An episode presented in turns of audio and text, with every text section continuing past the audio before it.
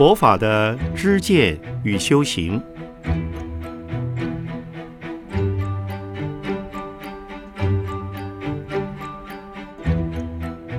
圣严法师著。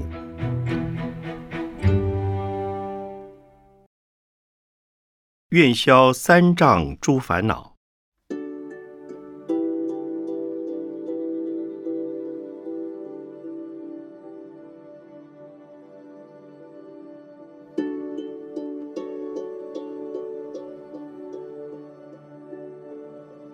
我们现在每一个念头都与佛相同，所不同的是，佛已经开悟无烦恼了，我们却仍被烦恼所遮盖。念头的本质都是相同的，就是烦恼念头与智慧念头是相同的。我们不要讨厌念头，不要讨厌烦恼，因为。只要发觉烦恼一出现，事实上，你已与佛的慈悲智慧相应了。如果不知道烦恼的出现，才是不相应的。重要的是，要发现烦恼，知道自己的烦恼是什么。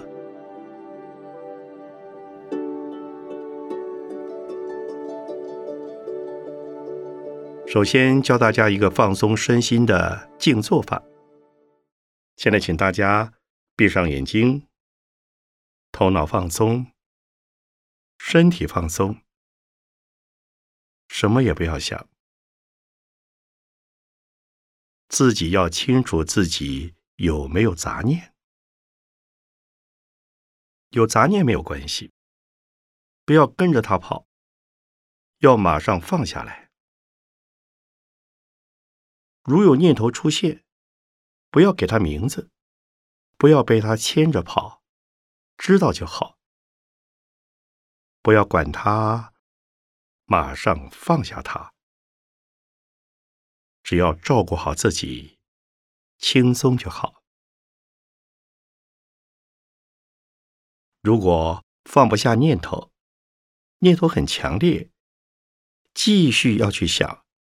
就停在同一个念头上，看着它，不断的重复念它，这样静坐几分钟，身心是不是感觉轻松多了呢？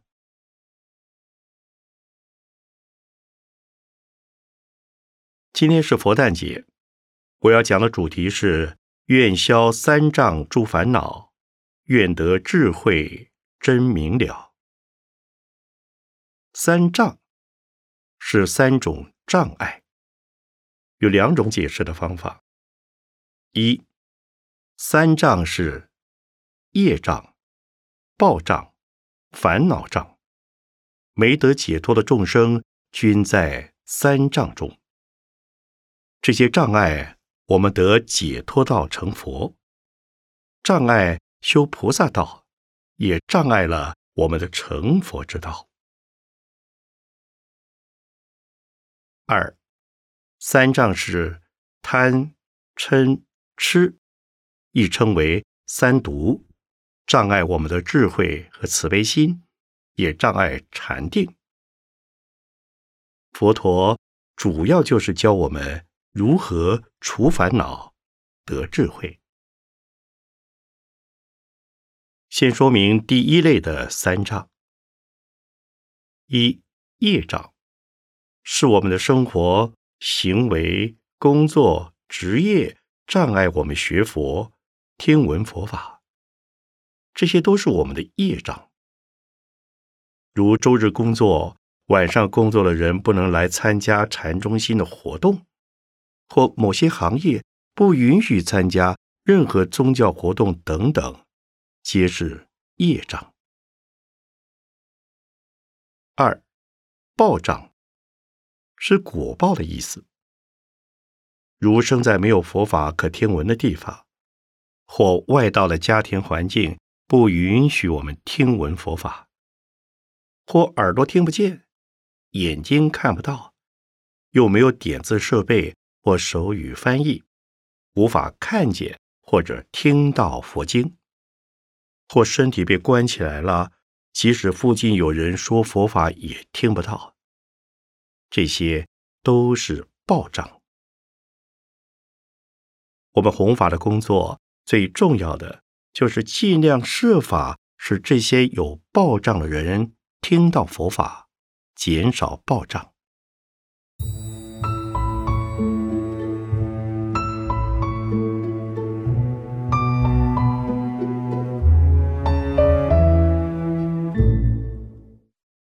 佛教相信六道轮回，三善道是天、人、阿修罗；三恶道是地狱、恶鬼、畜生。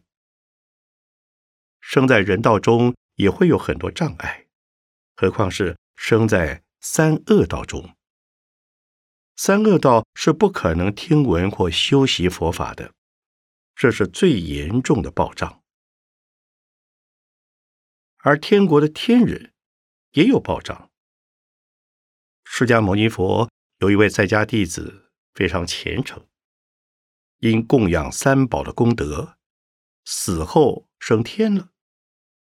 有一天，佛带着一位出家弟子上天去，看到那位已在天上的在家弟子，随着一大群的人在唱歌跳舞，不生快乐的样子。当他看到佛陀时，只和佛陀打了招呼，便与同伴去玩乐了。佛立刻用神通制止住他，问他见到世尊时为何不礼拜、不请法呢？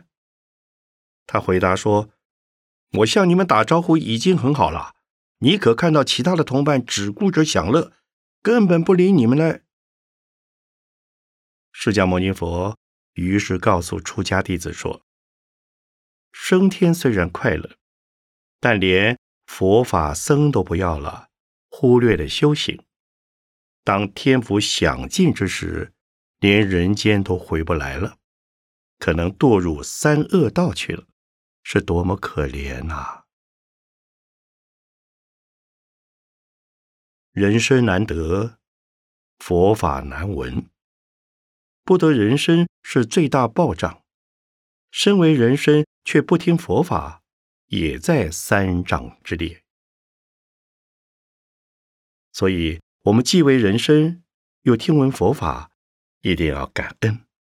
那是无量劫以来种善因、种善根，得到无上的善报。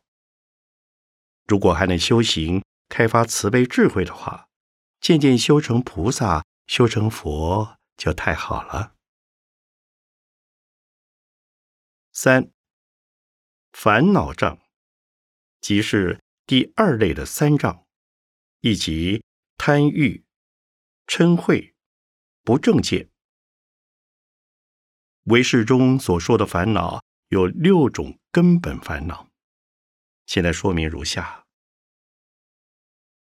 根本烦恼分为贪。嗔、痴、慢、疑及恶见的六种，而第六种恶见又可分为身见、边见、邪见、见取见、借尽取见的五种，合起来称为识惑。此识惑又可分作见、思两大类。小圣的。贪嗔痴慢的四相，通于见思惑；疑及五见的六相，称为见惑。大圣的贪嗔痴慢身见边见之六相，通于见思二惑，余四相为见惑。见惑是指。诸种妄见，即由于邪之邪见而起的我见、借尽取见等，得闻正法便可断。私货是贪嗔痴等迷情，比较难断。断见惑，正入见到位；断私惑，正入修道位。断见思惑为无学到位。依据大圣法相为是所说，烦恼有分别与俱生的二起。见惑是分别起的烦恼障及所知障，思惑是俱生起的烦恼障及所知障。分别起的烦恼障及所知障，是因邪思、邪之见的影响而起，容易断；俱生起的烦恼障及所知障，是与生俱来的业力所感，故。难断烦恼障是贪嗔痴等诸惑，能扰众生的身心，能障碍涅盘，乃由我执所生。所知障是贪嗔痴等诸惑，障碍所知之境及能知之智，使不现起。故名所知障，能障菩提，此乃由法执而生。依据天台宗所判结论，大乘佛教的烦恼将一切妄惑分为三等：一见思二惑障涅盘；二尘沙惑障菩提；三。无名惑障中道实相。人王般若经说：“三贤十圣居学地，唯佛一人住净土。”也就是说，直到成佛，烦恼的最后一分才断尽。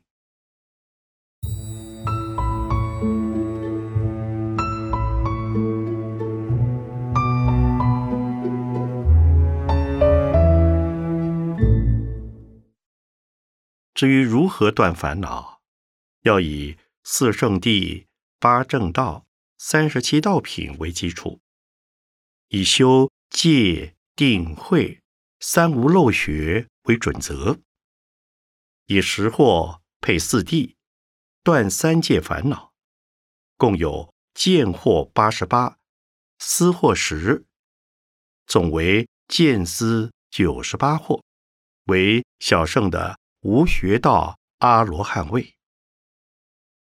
大圣唯识论则云有一百二十八根本烦恼，以见惑十个配四谛三界，共一百一十二，加思惑十六个，即成一百二十八惑。详见小圣的俱舍论及大圣的唯识论等。有人认为修戒定慧能断贪嗔痴，但持戒而不与无漏的空慧相应，则持戒不能解脱，更不得成佛，只能获得人天福报。修定如不与无漏的空慧相应，只得世间的四禅八定，不能解脱，不得成佛。修慧如不与无漏的空慧相应，则只得世间的有为有漏的聪明灵巧的学问知识，而不能解脱，不得成佛。所以修戒定慧三学，必须要与无漏的空慧相应，才能够消除贪嗔痴等的烦恼诸毒。何谓无漏呢？是无浊、无染的空慧，是从缘起法而知道一切法自性本空，一切法因缘起，因缘灭，本身的自性本是空的。地观一切法自性空，实证一切法自性空，修行但未除执。不期待世间果报回馈，修有为的无漏功德，不求回报，没有条件，没有希求，一切是缘起而自性空。修持戒定慧的目的，便是实证无漏的空慧，本身功德也是自性空。了解这个道理，则修一切法门均能断烦恼。因此，从听闻缘起性空的佛法，而能深信不疑，则可以断见惑烦恼。修持戒定慧三无漏学，则渐渐能伏能断思惑烦恼了。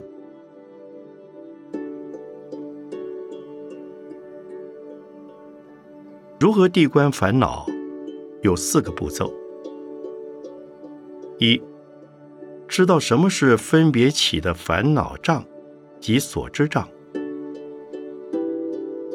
二、知道什么是俱生起的烦恼障与所知障；三、知道什么是见惑和思惑；四。知道如何断除见惑及思惑。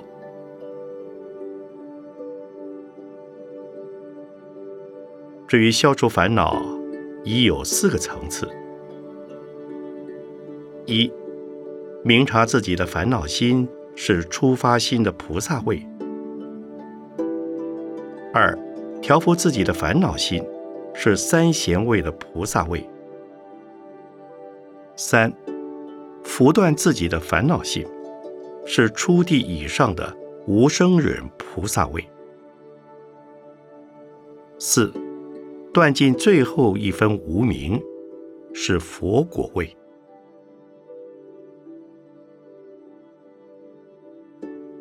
如要明察自心的烦恼，乃至拂断自心的烦恼，应当修行戒定慧三学，修行。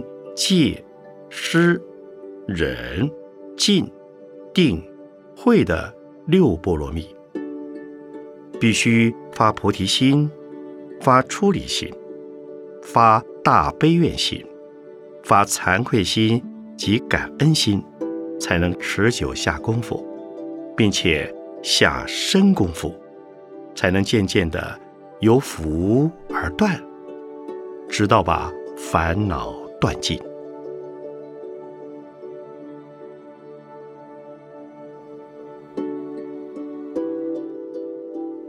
今天开设的主题既重要又复杂，这样庞杂的课题，用短短的两个小时来说明是不够的。但以深入浅出的方式，提纲挈领的详细解释，希望大家能够明白。今日我们大家既得人生，又闻正确的佛法，真是累世种下无量善因，而得无上善报。当以感恩的心，精进用功，努力修持，才是当下最迫切的课题呀。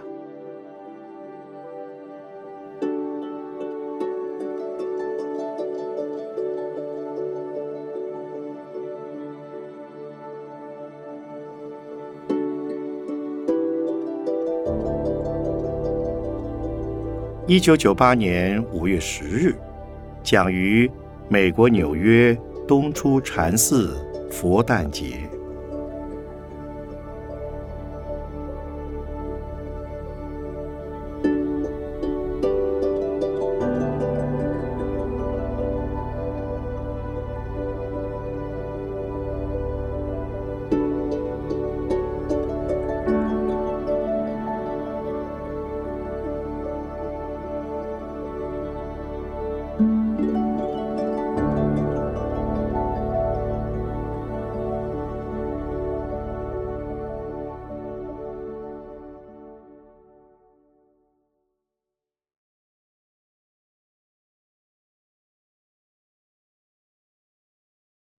智慧是诸佛之母。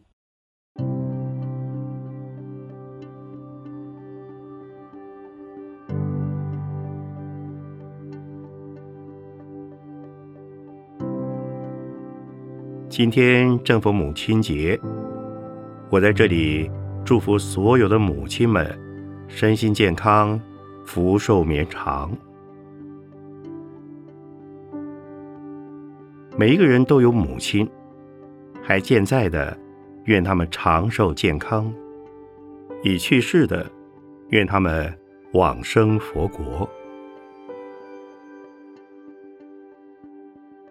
通常来讲，人有三种生命，一种是肉体的生命，它是由母亲怀胎十月所生；第二种是历史的生命；第三种是智慧的生命。对学佛的人来说，智慧的生命意义更为深刻。那么，它究竟是从何时开始？是什么意思？普通的人有没有呢？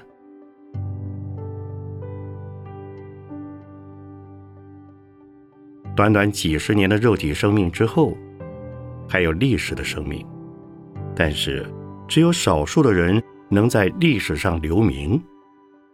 因此，在佛法来讲，我们除了有肉体和历史的生命。还有永恒的、无限的、超越于时空的智慧的生命，我们称它为法身慧命。当母亲生下我们这个身体时，就像是一块未经琢磨的矿石，要不断的磨光、雕琢，才能成为一块玲珑晶莹的宝石。因此，父母生下我们之后。必须经过一再的学习及锻炼，而在成长的过程中，渐渐产生智慧。有智慧的人，才能为自己及他人解决困难的问题及麻烦，否则，这个人一定生活的没有意义，既为自己带来痛苦，也为他人制造麻烦。这是个没有智慧的人。有些人。一生下来就特别聪明，这是不是就代表智慧呢？事实上，聪明的人也可能是烦恼心很重的人。如果聪明而烦恼很少，乃至没有烦恼，那才是清净的智慧。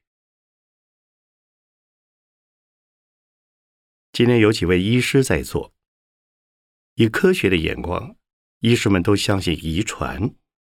但是，就以我自己为例，我是家中七个孩子中最小的一个，也只有我出家做和尚。在十多岁之前，一直都是笨笨的，渐渐的脑筋才清楚起来。这算不算是遗传呢？我的几位老哥哥们到现在已过七十八十岁了，还是跟以前差不多。并没有变聪明一点，这是否也是遗传或者隔代遗传呢？我想，这跟遗传好像是没有太大的关系。要不然，我俗家这一族的人应该多几个来做像我这样的和尚才对。就像爱因斯坦的后代之中，是否也会有成为大科学家呢？可能有，也可能没有。当然，遗传学一定有它的道理，但是必须有先天的因素，再加上后天的条件，这是因缘论，而不是遗传学了吧？所以，无论何人，智慧是可以培养出来的。佛的智慧是从慈悲心产生的，在成佛之前，一定要经过菩萨阶段，作为修行的过程。修行就是修慈悲心，发挥慈悲的精神。慈悲心越重，智慧越高，烦恼就越少。所谓慈悲，就是多为他人设想。常替他人处理问题，相对的，困扰自己的问题也会越来越少。那也就是有了智慧了。如何以慈悲心来帮助他人呢？一定要通过观念和方法。如果仅仅是用物质或者是金钱，只能解决一部分问题。必须要从心理的、观念的、方法的来帮助他人解决困难，这样才是根本而能持久。我有一位弟子，很喜欢把师父讲的道理为众生说法，替人家解决问题。可是他的烦恼特别重，问题也很多。有人问他。法师，你怎么不帮助自己呢？他说：“我不管啦，只要能帮助人就好了。”像这样的情形，似乎是对的。菩萨不应为自己的利益着想，但也是错的。他是在现买现卖，并没有经过自己的体验和实验。就不加消化的移转给别人了。但是，这也算是菩萨，我们称他为假名菩萨。对于他人有帮助，对于自己的利益不大。真正的菩萨要像《维摩经·佛道品》所说：“制度菩萨母，方便以为父。”一切众导师，无不由是生。法喜以为妻，慈悲心为女。阿舍师王经卷上云：文殊师利者，是菩萨之父母。放波经云：譬如世间小儿有父母，文殊者，佛道中父母也。故以文殊菩萨为诸佛之母，因此菩萨一定是有慈悲心的，用智慧帮助自己及他人。当智慧慈悲圆满时，那就是成佛。所以说，智慧是诸佛之母，慈悲和智慧。是一体的两面，是分不开的。但是它的功能和表现不同。以智慧作为菩萨与佛会面的母亲，以慈悲作为关怀及救济众生的父亲，故称制度为母，方便为父。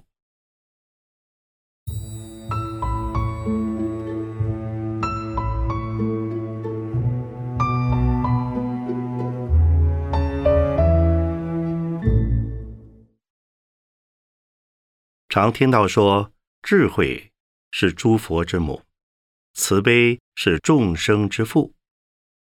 也就是说，智慧是产生诸佛慧命的根本，慈悲是对众生产生救济的功能。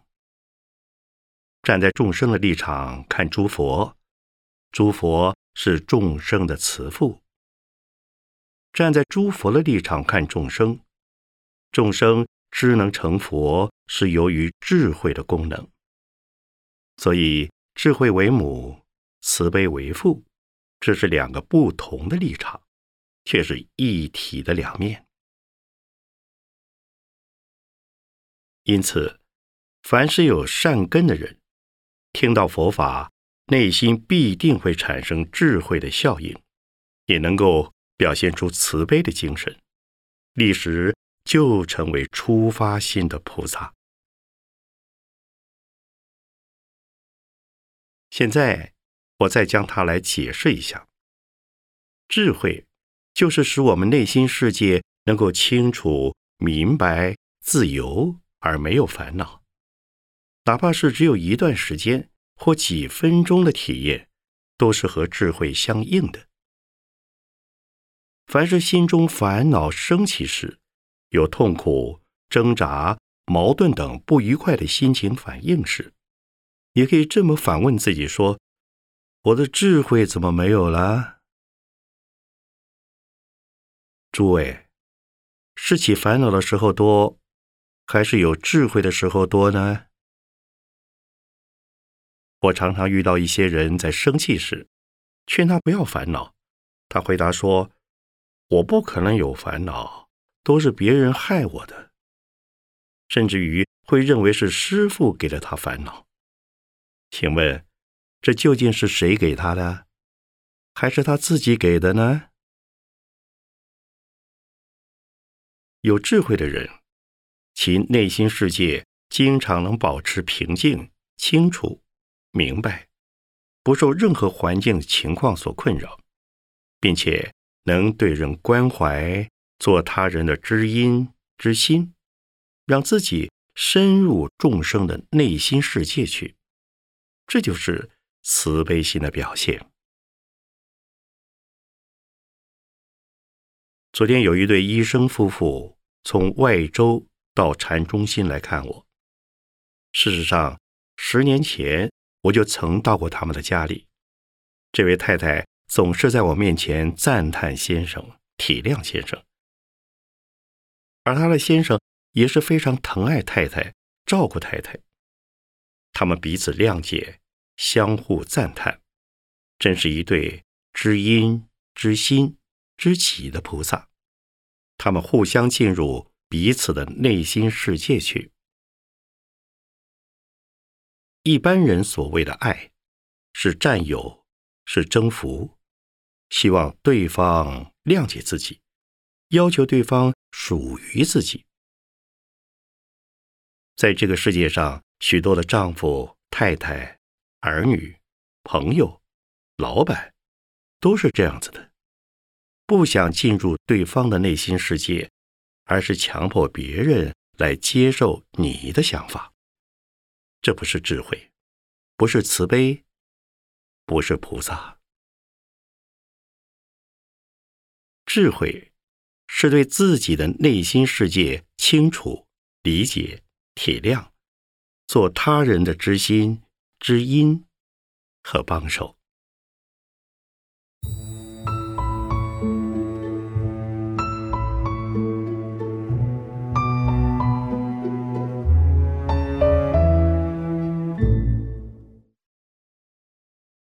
智慧圆满时，就是佛。在智慧的成长过程中，叫做菩萨。智慧有不同的层次，有人的智慧、菩萨的智慧、佛的智慧。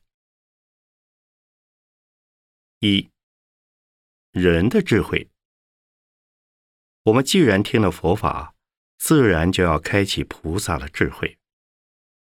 如何做法呢？不同的立场、身份，有不同的体验表现，能够使自己不要产生矛盾、冲突、不愉快，这叫做智慧。请问诸位，当你很有办法，人人在恭维你时，你的反应是什么呢？是骄傲，是自满，还是觉得了不起呢？倒霉的时候，大家都离开你，不理睬你，把你当瘟神来看的时候，是否觉得很寂寞、很窝囊，并且恨着这些势力的人呢？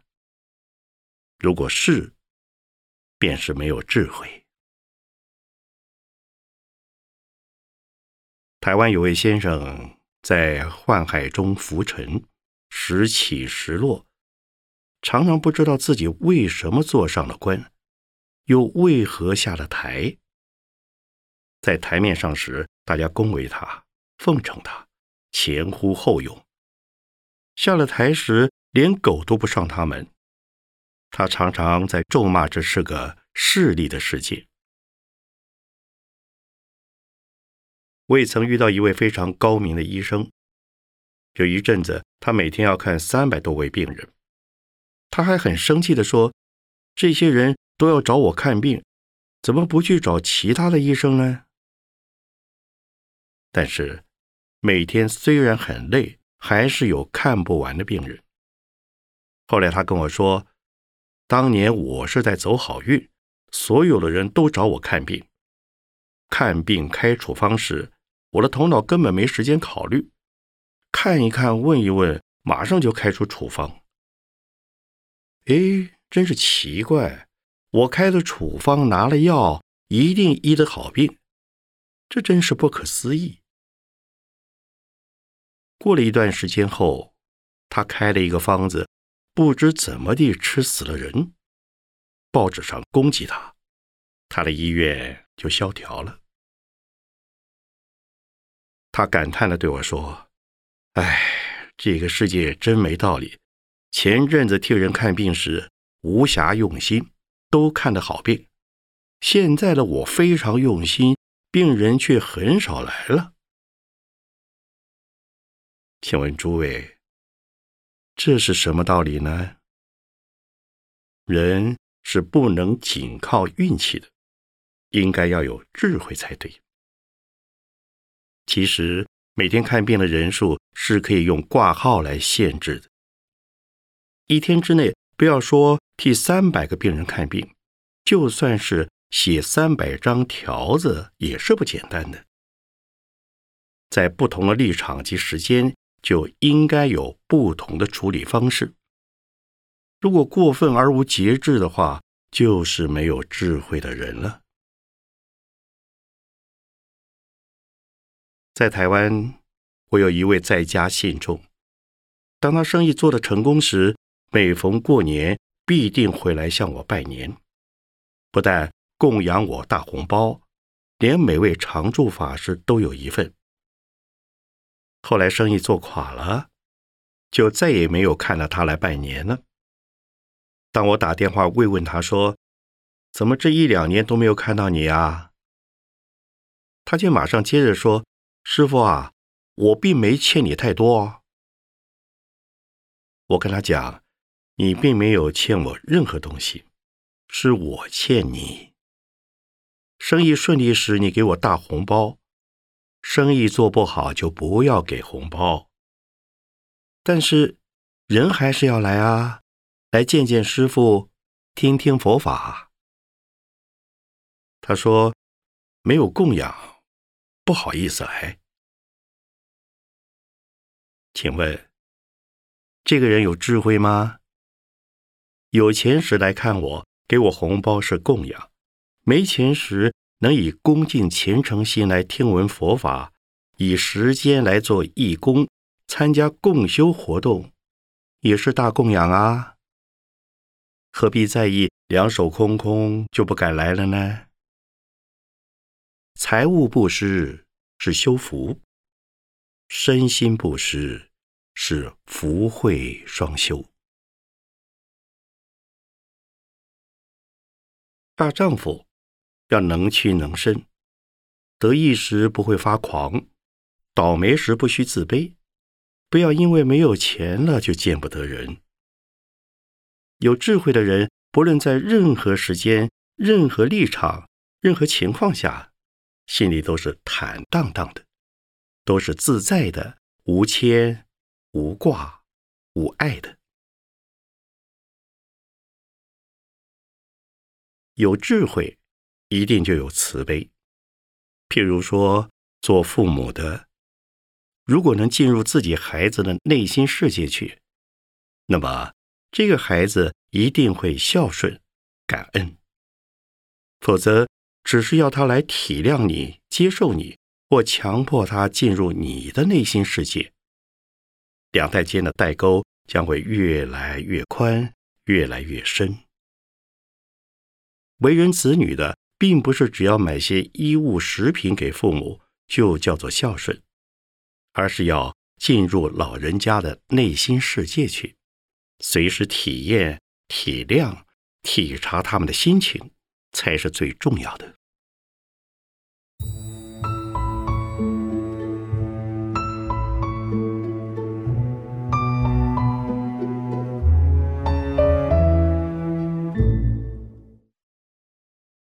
菩萨为何能度众生？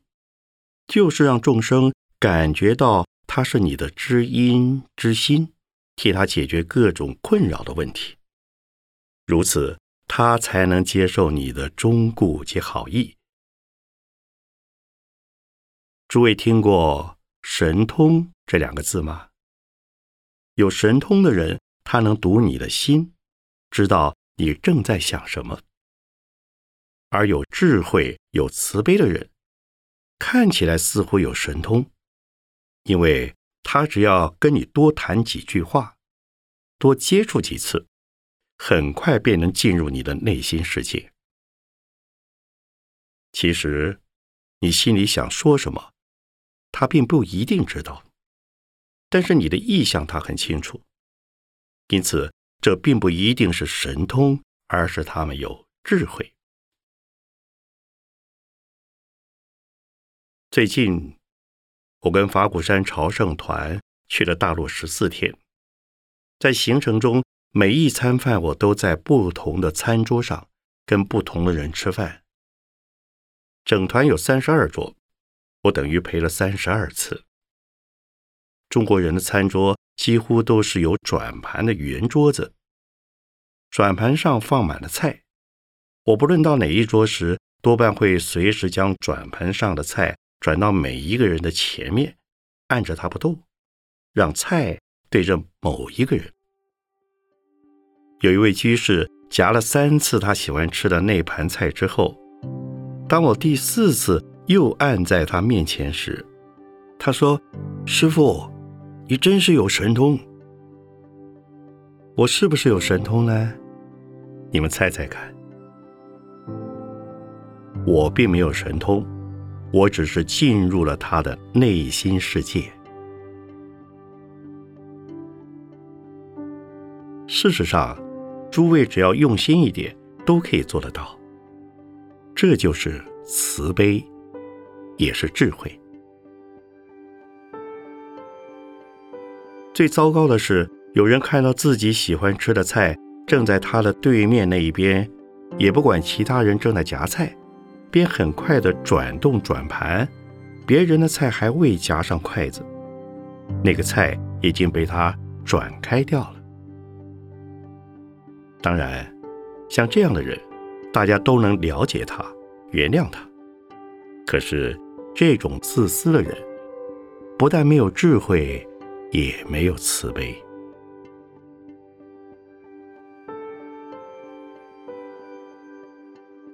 体验诸佛菩萨的世界，无嗔无爱是智慧；深入凡夫众生的内心，救苦救难是慈悲。佛是慈悲和智慧的圆满究竟者。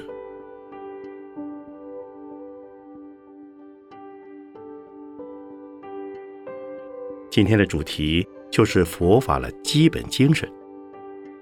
有了智慧，就能从凡夫成为菩萨。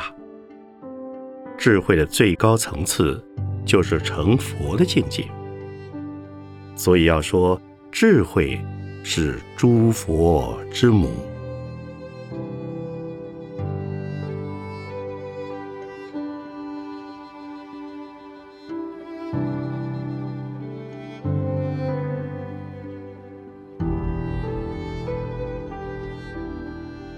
一九九六年五月十二日，讲于美国纽约东出禅寺。